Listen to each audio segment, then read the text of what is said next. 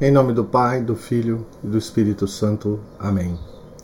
Ave Maria, cheia de graça, o Senhor é convosco. Bendita sois vós entre as mulheres, e bendito é o fruto do vosso ventre, Jesus. Santa Maria, Mãe de Deus, rogai por nós, pecadores, agora e na hora de nossa morte. Amém. São Felipe Neri, rogai por nós. Nossa Senhora de Fátima, rogai por nós. Em nome do Pai, do Filho e do Espírito Santo. Amém. Bom dia a todos.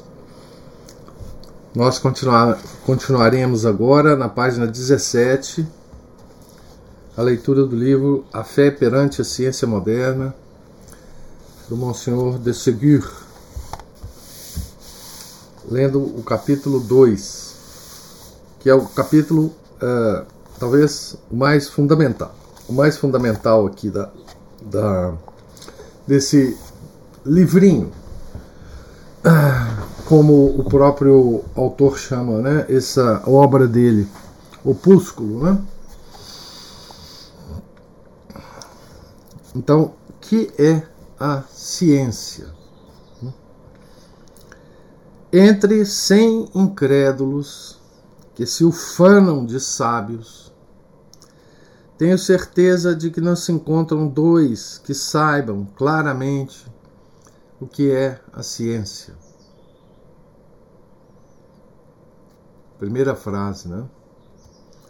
Entre cem incrédulos que se ufanam de sábios, tenho certeza de que não se encontram dois que saibam claramente o que é ciência.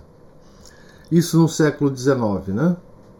Então, ele está dizendo aqui que 98% dos sábios, né? Que se dizem cientistas ou de alguma forma ligados à ciência, não sabem o que é ciência. Coisa curiosa. Somos nós, os cristãos, espíritos retrógrados, obscurantistas, que devemos dar a lição a esses fingidos mestres. Em geral, quando, quando se quer saber o que é a arte militar, recorre-se aos militares. Quando se quer ter ideias exatas sobre qualquer especialidade, procura-se os especialistas. Mas aqui não acontece assim. Os homens especializados naquilo a que se chama ciência moderna não podem dizer-nos o que seja a ciência. É uma ideia perdida para eles As suas definições estão em completa divergência entre si, como os foguetes de um ramo de fogos de artifício. Rebentam por todos os lados, fazem fumaça e produzem o brilho, mas não passam de fogo de artifício. Com um brilho momentâneo, que longe de dissipar as trevas,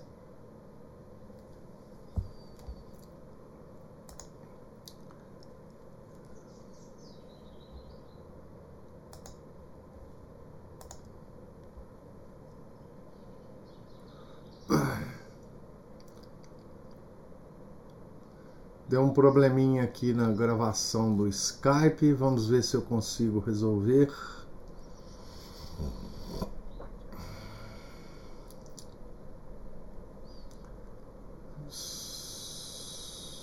Vamos ver aqui.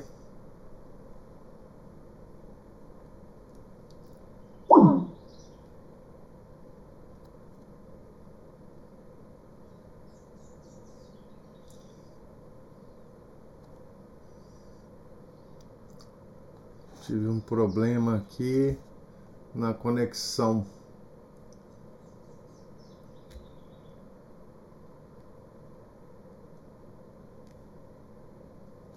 Ah, da internet.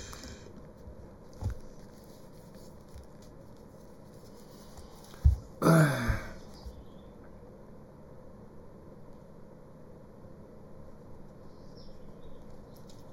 Vou interromper aqui um pouco a gravação, depois eu retomo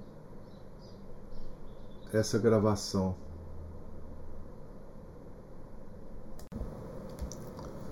Bom, voltamos aqui à gravação. Eu vou recomeçar a leitura. Desculpem aí a, a interrupção. Minha internet aqui hoje não me deixou na mão. Então, nós estamos no capítulo 2, que é a ciência, página 17. Esse capítulo é muito importante. Vamos ver se a gente completa ele aqui. Né?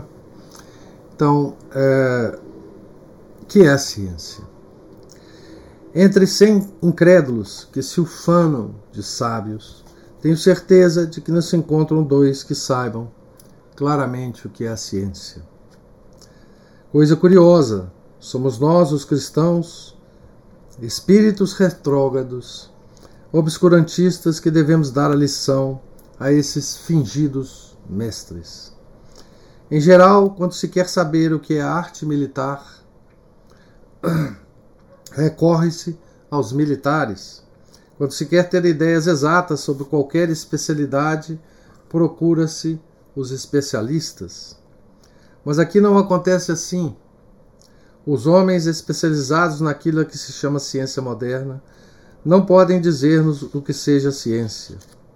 É uma ideia perdida para eles. Isso aqui é muito importante, né?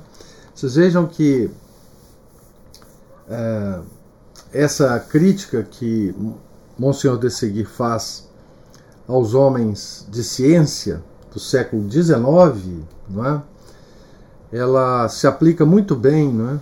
Ao, aos nossos contemporâneos, mais ainda né, do que a esses a sábios do século XIX. Não é?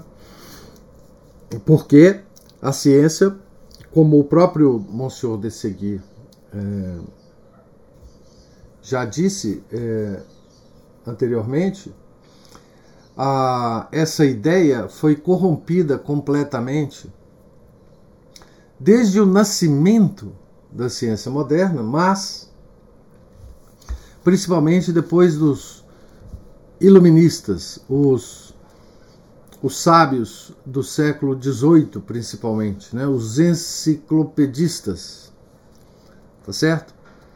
E essa corrupção tinha um motivo, obviamente, né? que é a destruição da fé. Né? Ah, hoje nós encontramos o mesmo tipo de, de observação, esse tipo de observação em muitas pessoas no mundo inteiro, uh, mas temos brasileiros que falam muito sobre isso e muito profundamente sobre isso. É? Eu lembro, por exemplo, que essa crítica é uma crítica muito constante é? uh, no Sidney Silveira, por exemplo, que chama atenção de que as pessoas que hoje discutem publicamente é? as questões científicas modernas, e hoje a ciência é, virou uma deusa, não é? Existem então os adoradores dessa deusa. Pois bem, os adoradores dessa deusa não sabem a quem estão adorando, é? Eles não sabem definir, não é? E ele, ele diz muito bem aqui ciência moderna, é? Aqueles que se dedicam a tal ciência moderna, né, não pode dizer-nos o que seja ciência é uma ideia perdida para eles. E aqui ele faz uma comparação muito interessante, né? As suas definições estão em completa divergência entre si, como os foguetes de um ramo de fogos de artifício. Rebentam por todos os lados, fazem fumaça e produzem brilho, mas não passam de fogo de artifício, com um brilho momentâneo, que, longe de dissipar as trevas, torna-as mais espessas. Bom, aqui nós podemos lembrar de várias coisas é, que nós vivemos na nossa vida, né? Os ditames dos sábios cientistas é, para a nossa vida, né? É, na parte dos comportamentos, das comidas que a gente come, né? Ora, uma certa comida faz mal, ora faz bem, ora algum é, alguma coisa que nós comemos vai nos matar em poucos anos, ora é, ele sugere que a gente coma muito dessa comida. Eu lembro aqui, por exemplo, na minha vida, né? As tais. Um, o, o, ovo, né? O ovo fazia um mal danado, sei lá, na década de 90, né? Nós não podíamos comer ovo mais porque era muito terrível. Hoje em dia sugere-se que se coma ovo várias vezes por dia. A, a, a, febre do colesterol, da carne gorda, não podemos comer carne gorda. E agora a, a, carne é uma coisa muito importante para a nossa vida.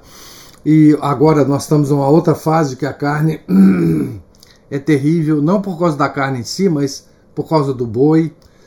Né? Nós já vivemos a, a, na, na parte do clima. Na década de 70 o mundo ia resfriar e congelar completamente. Depois nós estamos vivendo 30 anos de aquecimento global. É, então, esses são os foguetes, né? O, os fogos de artifício que rebentam aqui e ali, com um brilho, uma coisa extraordinária, né?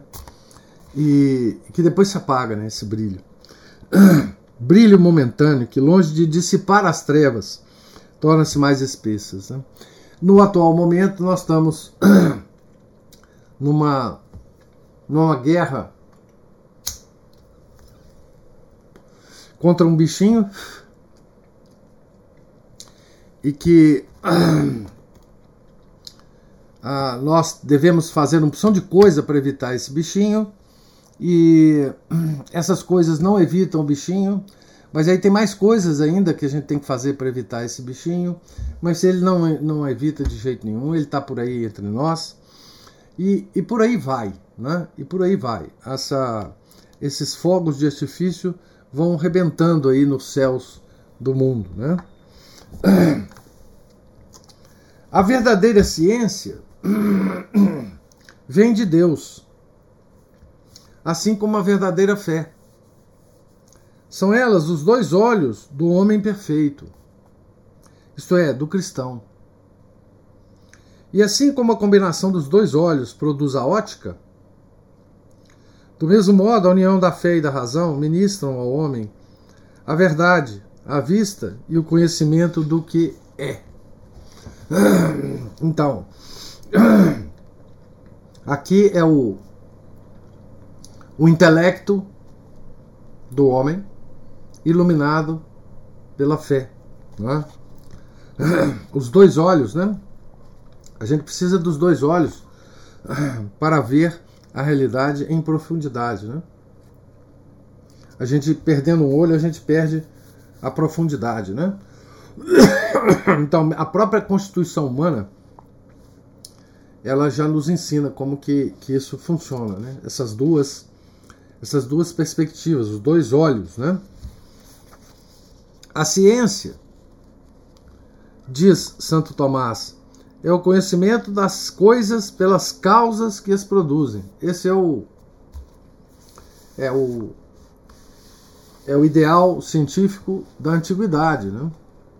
Que é reafirmado por São Tomás, né? Ciência é o conhecimento das coisas pelas causas que, que as produzem. Não se trata simplesmente do conhecimento das coisas, mas sim do conhecimento das causas, de onde essas coisas derivam. É a filosofia de todos os conhecimentos humanos. Eis aqui o que é a ciência em geral. E é exatamente esse conceito de ciência que foi perdido pelo homem moderno desde a constituição da ciência moderna, né?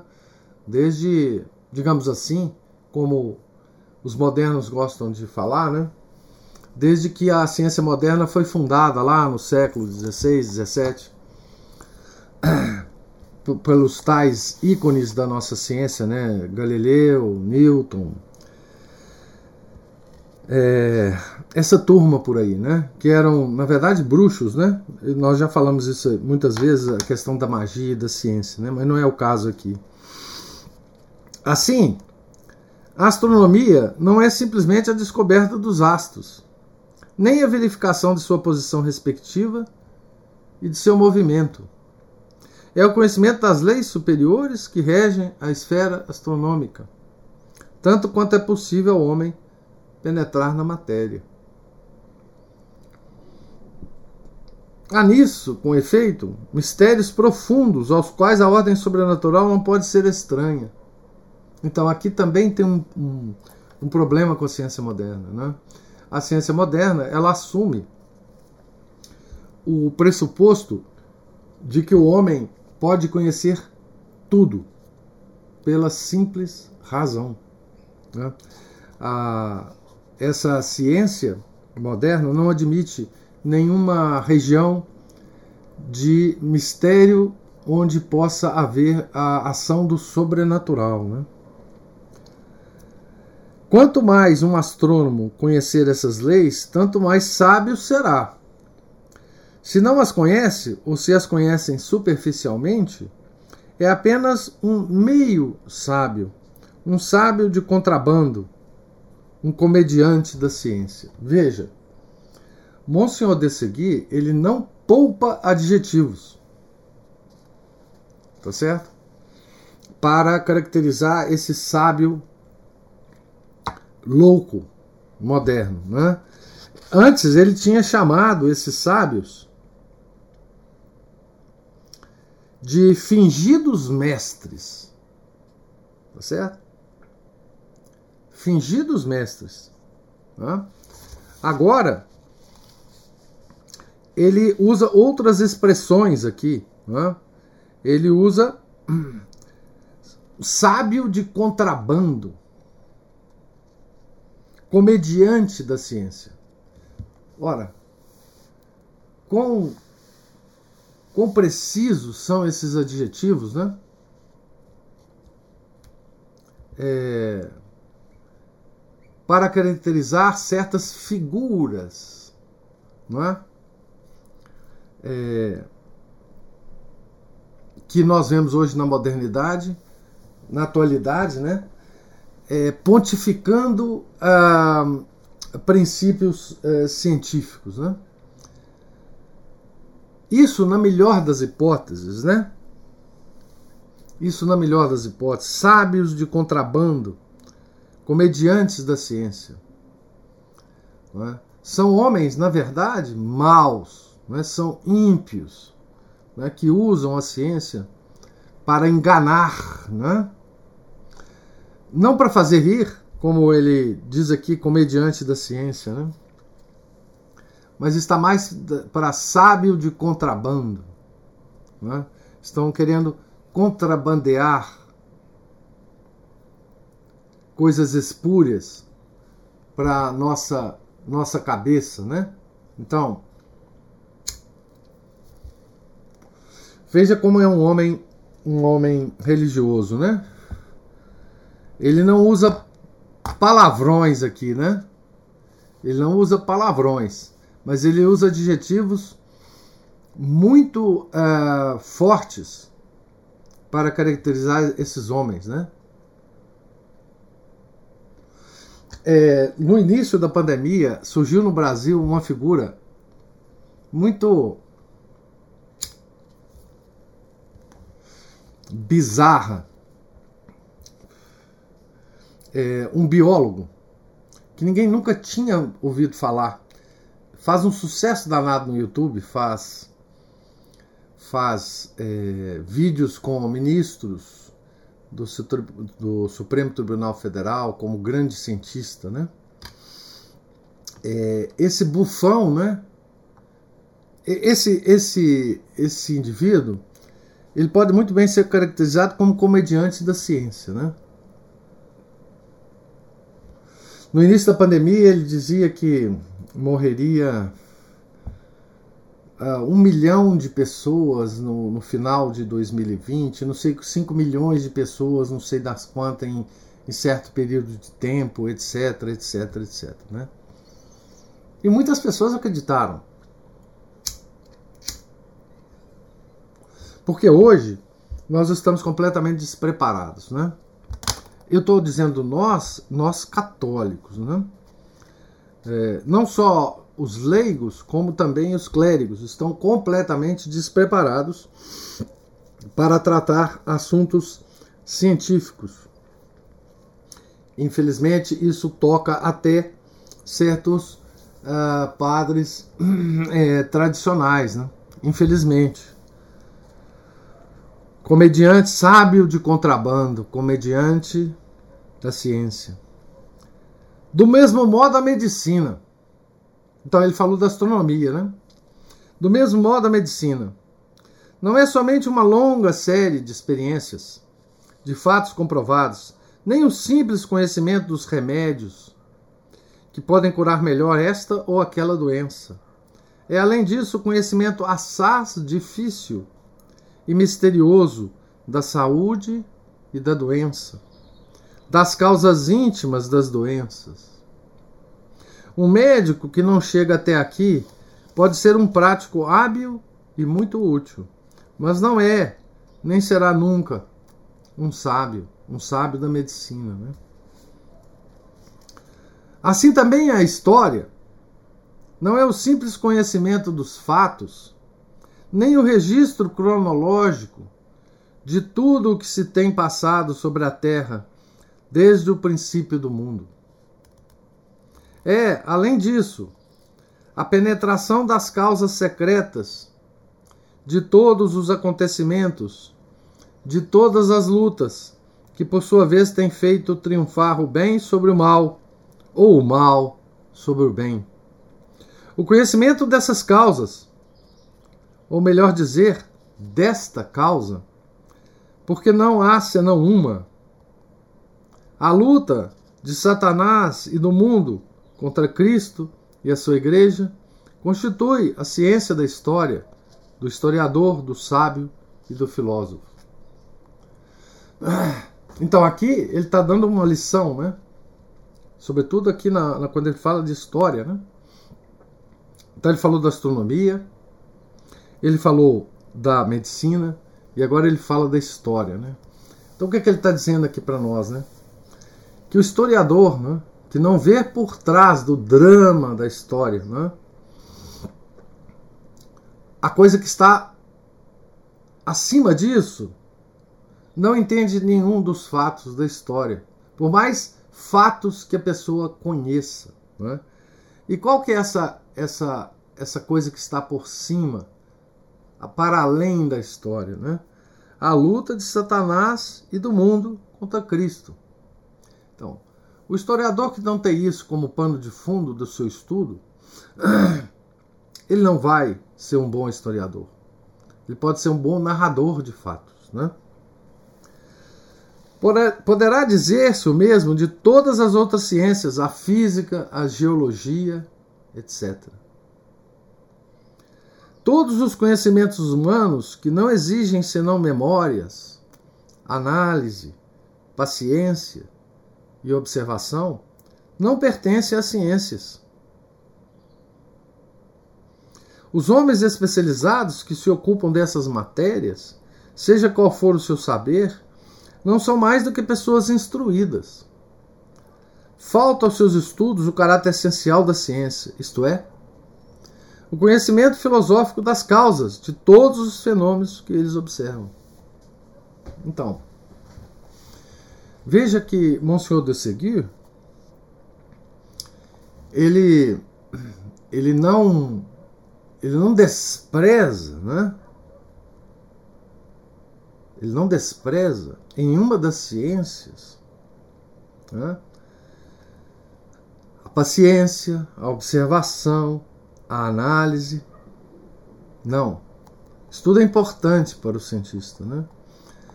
Mas se o cientista não tiver o objetivo do conhecimento das causas, ele só será, como ele fala aqui, né? Pessoas instruídas. Eu diria mal instruídas. Né?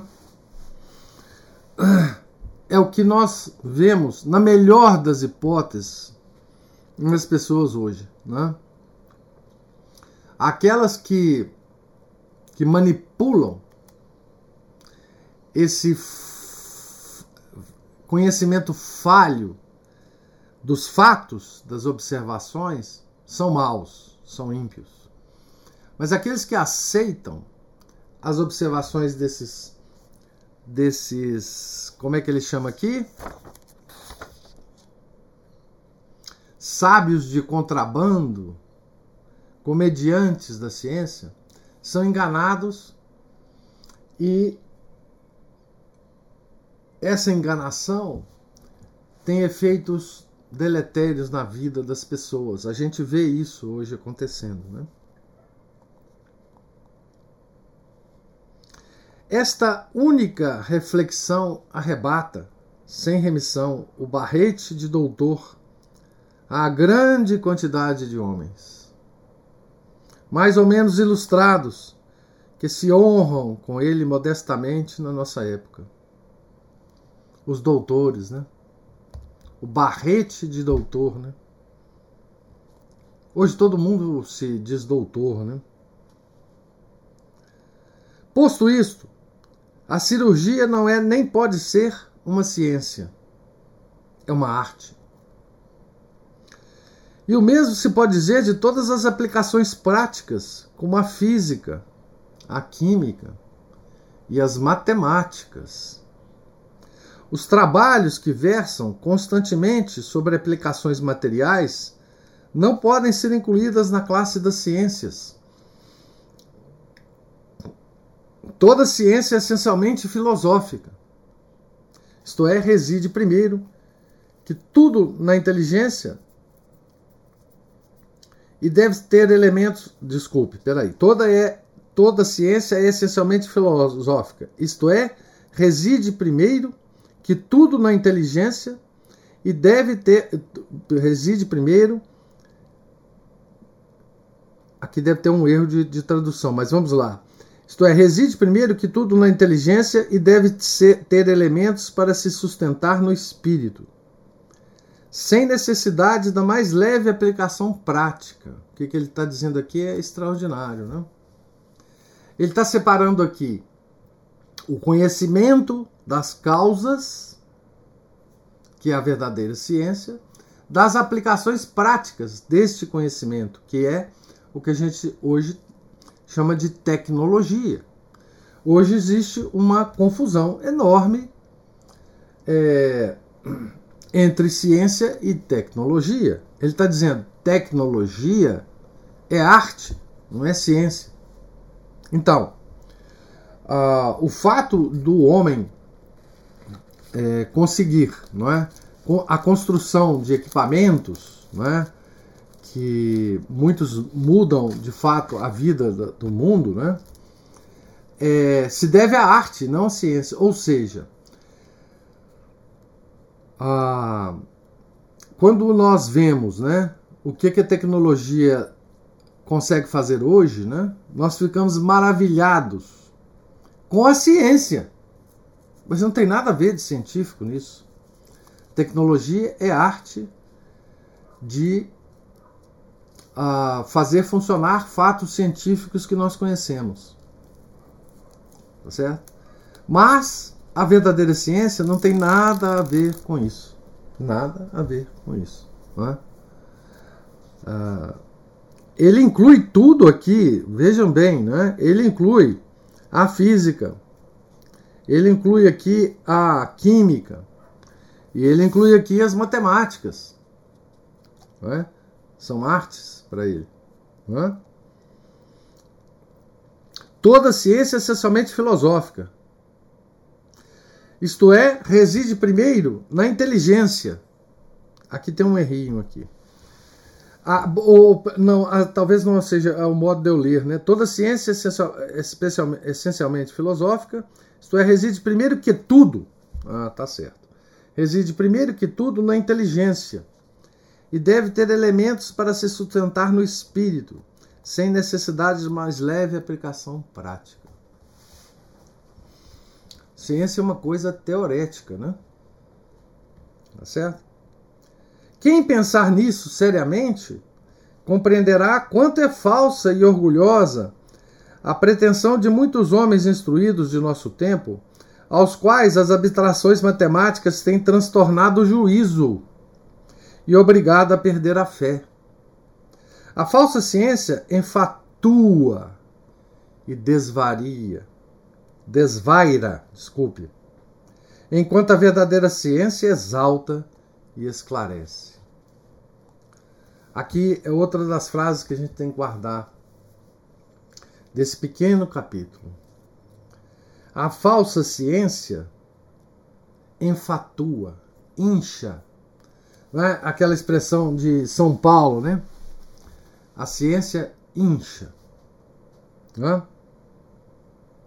E enlouquece. E desvaira. E enlouquece. A falsa ciência enlouquece. Enquanto a verdadeira ciência exalta e esclarece.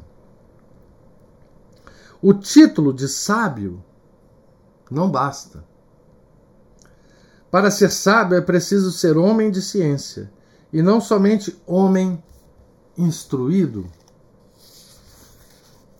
Recomendamos à meditação do leitor a admirável definição da ciência dada por Santo Tomás. Bem compreendida, esclarece plenamente a questão, penetra até ao fim e apresenta a ciência na sua verdadeira luz. Nada mais simples e nada mais profundo. A ciência é o conhecimento das coisas adquirido pelo estudo das causas de onde elas derivam. Então, essa é. Ciência é o conhecimento das causas. Né? Só para só para simplificar aqui o, o, dito de Santo Tomás. Né? Ciência é o conhecimento pelas causas. Né? Se nós não soubermos as causas das coisas que observamos e que queremos compreender, nós não sabemos nada ou quase nada sobre essas coisas, certo? Então veja que é, por que, que eu acho né, que esse pequeno capítulo né, é talvez o mais importante desse livro. É porque ele tem a cura da loucura moderna. Né? Não diria para os cientistas, esses talvez sejam incuráveis mesmo, esses cientistas de hoje que ganham fama e dinheiro com essa falsa ciência. Esses sábios de contrabando, comediantes da ciência. Tá certo? Esses esses ah, preciso guardar essas essas esses fingidos mestres, né? É, em outro capítulo anterior, ele, ele compara esses esses fingidos mestres com balões, né? Balões inchados de ar irrespiráveis, né? Ah, ele diz aqui é, na página, no pé da página 13, né? Todos esses pretensos sábios que exaltam a ciência à custa da religião são apenas balões inchados, vazios de ar respirável, fortes e terríveis na aparência mas na realidade formados pelas fracas peles e completamente ocos. Então veja, veja ah, esses esses extraordinários adjetivos que ele usa, essas metáforas que ele usa para os sábios modernos, todos do século XIX, mas que são absolutamente aplicáveis para o que nós é, consideramos hoje o, o a, a comunidade científica, né? A comunidade científica, a tal comunidade científica, que hoje ganhou muita força, né? Porque ela se associou a outras comunidades de poder no mundo, né? Que é o, a comunidade de da grande indústria de de armamentos para a guerra, da grande indústria farmacêutica, que não existia na época do, do, do Monsenhor de Seguir. Né? Ele fala da medicina aqui, mas a grande indústria farmacêutica, que foi criada no, no início do século XX, ainda não existia. Né? Então a ciência hoje está em conluio com esses grandes outras estruturas, né? dá apoio a ela. Essa falsa ciência, ela apoia esses grandes, essas outras grandes comunidades. Né? Mas aqui, nesse pequeno capítulo, Monsenhor de Seguir, ele nos dá, ele nos traça né? as características principais dessa falsa ciência. Ah, que ele também percebe que essa falsa ciência é a tal ciência moderna, né? É claro que o, o Monsenhor da Segui está escrevendo um livreto né, para o público em geral. Então ele não vai entrar nessas questões mais complexas da ciência, mesmo na época dele. Né? Ele está querendo instruir o pobre leigo católico da, do século XIX que está sendo agitado por esses falsos sábios. Né? É, constantemente agitado por esses falsos sábios. Então,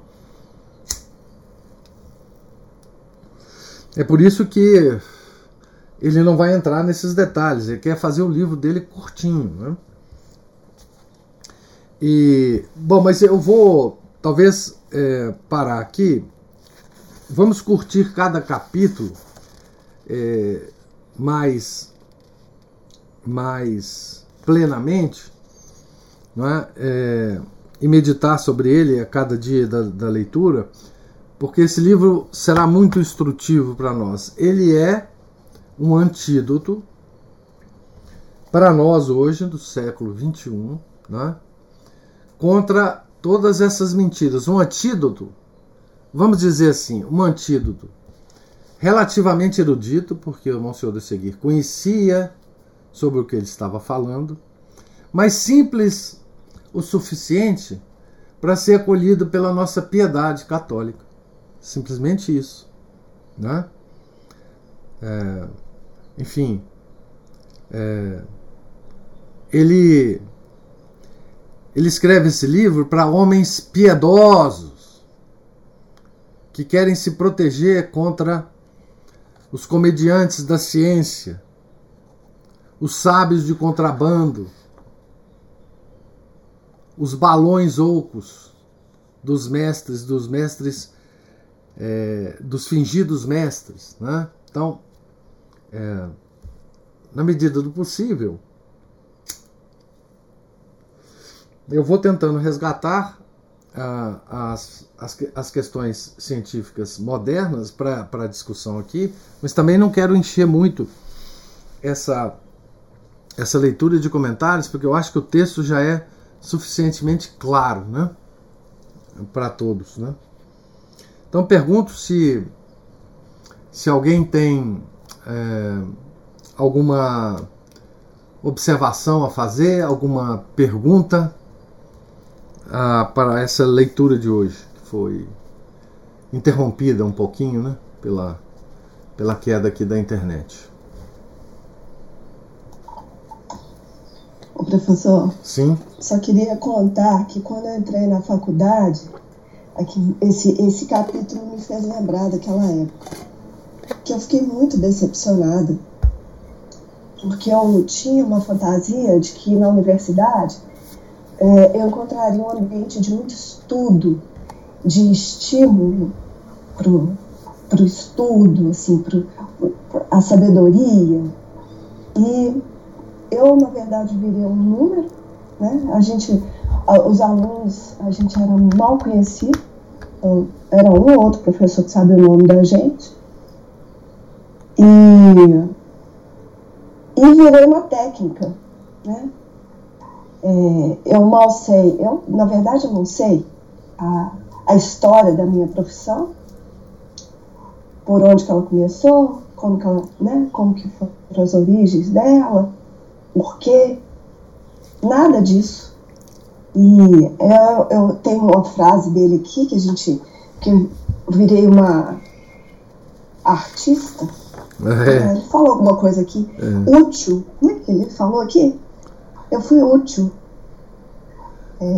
É, é utilitário mesmo, né? É, é, a coisa é, é, é uma arte, né? A física, a química, aplicações práticas.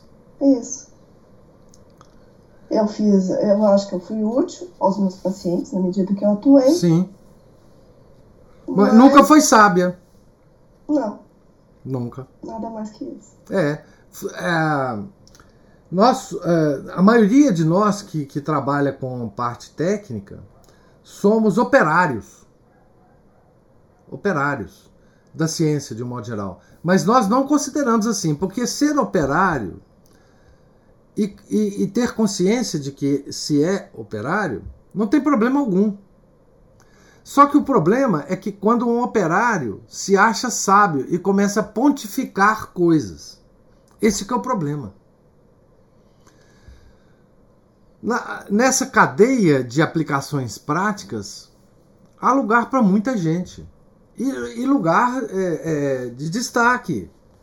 Né? Precisa que a, a tecnologia, para ser um bem para o homem, ela precisa ter essas pessoas que sabem a técnica de aplicação das coisas científicas nos, nos vários ramos de conhecimento. Né?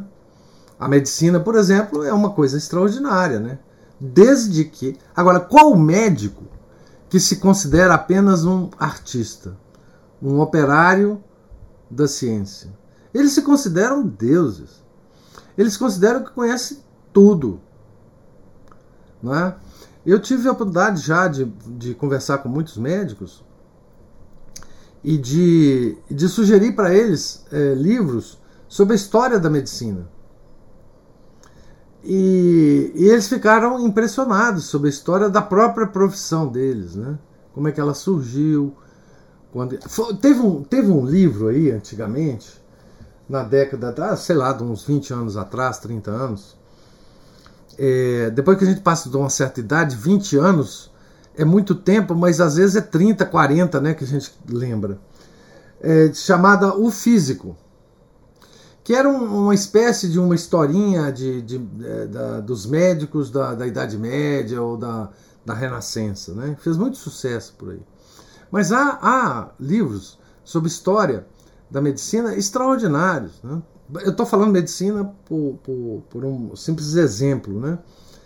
É, e, e, quando a gente estuda história de uma área de desenvolvimento, a gente descobre tanta coisa interessante, tanto detalhe, e descobre principalmente qual, qual, o quanto é incerto o conhecimento científico, o quanto é, é, é duvidoso tudo que se faz na área científica, porque é a própria natureza da coisa.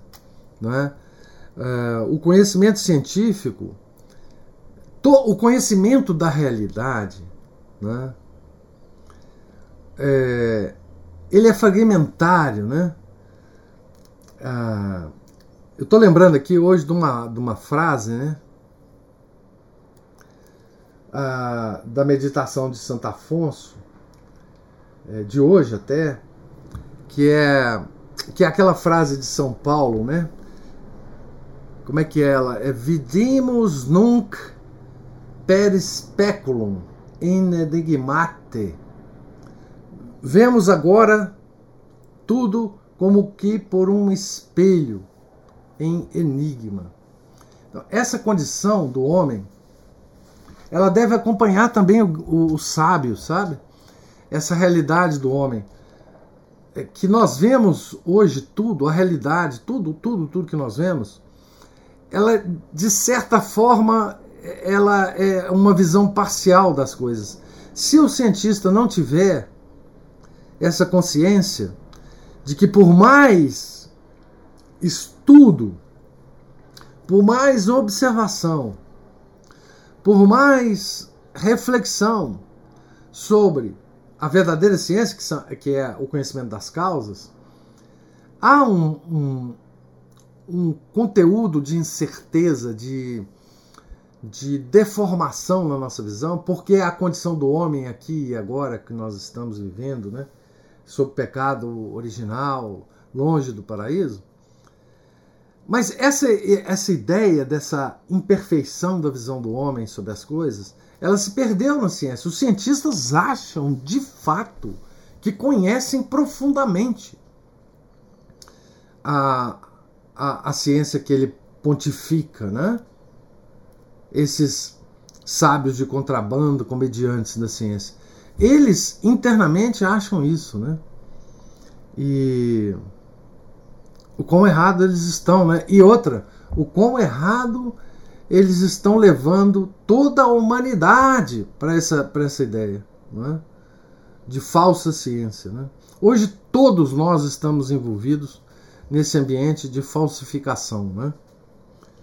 É, tem uma história também para isso. Por que, que chegou a esse ponto? Né? Que não é o caso aqui de, de entrar. Mas eu também entrei, Ana Paula, na universidade pensando que eu ia entrar no templo do conhecimento. Né? Quando eu entrei na universidade, eu tinha essa ideia assim de. Eu estava entrando para uma comunidade quase que monástica de, de pessoas dedicadas simplesmente ao estudo, ao conhecimento e à difusão do conhecimento. Ingenuidade nossa, né? De adolescente, né? É, mas eu entrei com esse mesmo espírito, né? E demorei muito a perceber que não era isso, né? Porque, na verdade, eu fiquei dentro da universidade a minha vida inteira, né? Então aí eu pude observar toda essa esse sistema uh, de hum, produção, entre aspas, científicas que move o mundo. Né? Então, mas é isso mesmo. É, a ciência, esses sábios, o, o Sidney Silveira tem uma expressão muito interessante eu não vou lembrar aqui, mas ele diz assim que se se, se dera para, um desses sábios modernos a definição exata de ciência, eles, eles vão sentir uma, uma síncope, né? Eles vão, eles vão desmaiar na hora, né? Porque eles não têm nem condição de analisar essa simples expressão de Santo Tomás de Aquino, né? É, ciência é o estudo das causas, né? que é, o, que é o, a definição científica da antiguidade que foi perdida na Renascença, né? infelizmente, perdida na Renascença. Mas então, e, pode falar. Só falar uma coisa, professor. É, eu sinto uma pena é, de não ter tido é, a oportunidade de exercer minha profissão com um pouco mais dessa formação católica que eu tenho hoje, enxergar naquilo ali é, além da técnica, além. É, é porque, igual ele falou aqui, eu acho que eu fui. A minha profissão foi útil, é porque na medida de que eu tenho uma certa habilidade manual, eu consegui executar bem a, a técnica. É, e foi, foi útil para mim também, né? Porque eu me mantive, né? Claro. Mas a falta de vínculo, porque eu, agora eu já estou aposentada, não tem como experimentar isso. A, a falta de vínculo com essa parte metafísica mesmo, espiritual. Filosófica. Que eu, isso, eu, teria é, outro olhar para cada um dos meus pacientes. Pois é, é, é incrível isso, né? É, se a gente olhar pela, pela, pela, pela história, você vê o seguinte: é, quando um professor ia ser contratado numa universidade do século XIX, veja, dessa época do Monsenhor de Seguir, né? Eu tenho casos e mais casos para contar. Né? Eu tenho o caso de um físico famoso, George Fitzgerald. Quando ele foi contratado para como professor de física do Trinity College de Dublin, que era um grande centro de, de ciência. Então ele ia ser contratado como professor de física e matemática. Ele fez provas, as provas para a, para a entrada do professor na universidade envolvia todo o conhecimento filosófico é, e literário da época. Ele fez prova de grego, de latim, de filosofia. Antes mesmo de fazer as provas específicas de física, de matemática, etc. Então, existia ainda essa ideia de que um professor, mesmo que de física, matemática, etc., ele tinha que ser formado nessa, nessa tradição filosófica. Né? Por exemplo, o, o Maxwell, da, que é um, um, grande cientista da área da física, talvez um dos maiores que já existiram, ele, ele era dado a, a escrever poesias. E algumas das poesias dele eram em grego antigo. Vocês imaginam, o cara não só sabia grego, mas ele sabia grego ao ponto de fazer é, poesias em grego antigo. Então, assim, é, comparando né, as duas épocas, hoje, o, a formação, por exemplo, do médico, do engenheiro, de qualquer dessas profissões, né, ela é tão rasa, tão rasa, que ela não toca a ciência. Ela não toca a ciência. Então, assim, nós formamos realmente só operários. Operários que trabalham num mecanismo, num, num, num, num sistema que eles desconhecem os fundamentos. Não é? E o pior não é isso, é que quando esse operário tem sucesso profissional, ele se acha de um dia para outro sábio. Esse é o grande problema nosso. Não é? Quantos desses operários hoje pontificam sobre questões profundíssimas de uma maneira rasa e que acaba é, é, causando muito mal às pessoas. Né? Muitos deles talvez não tenham, a, não imaginam né, o mal que fazem. Outros sim sabem o mal que fazem. Mas muitos não, não, não têm essa ideia. Né? E eu, eu compartilho do seu lamento né, de que, poxa, eu fui uma operária num sistema que eu desconhecia, fiz coisas boas, tinha boa intenção, mas poxa, que tempo que eu perdi, né? E que conexões que eu não fiz entre a minha atividade, que era de operário, né? E e essas coisas maiores que eu podia pelo menos ter feito a conexão. Né? Esse lamento seu é também o meu. Não é?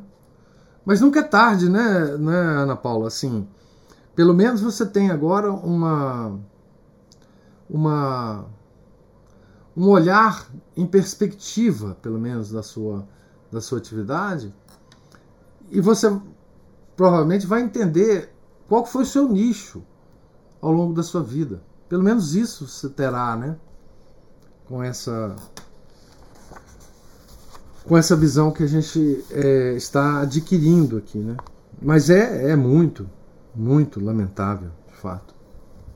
Né? E se o senhor me permite, uma vez o senhor falou para ler um, um, da, um capítulo do, do, livro do Ortega y Gasset, e que ele fala dessa super é, especialização. Então as pessoas hoje estão cada vez com essa super especialização, se distanciando mais ainda das bases, porque ela não sabe, ela, não, ela passa a não ter nenhum uma, um conhecimento da profissão dela mesmo. Isso. Só daquele pedacinho. É. Chama né? Barbárie do Especialismo, né?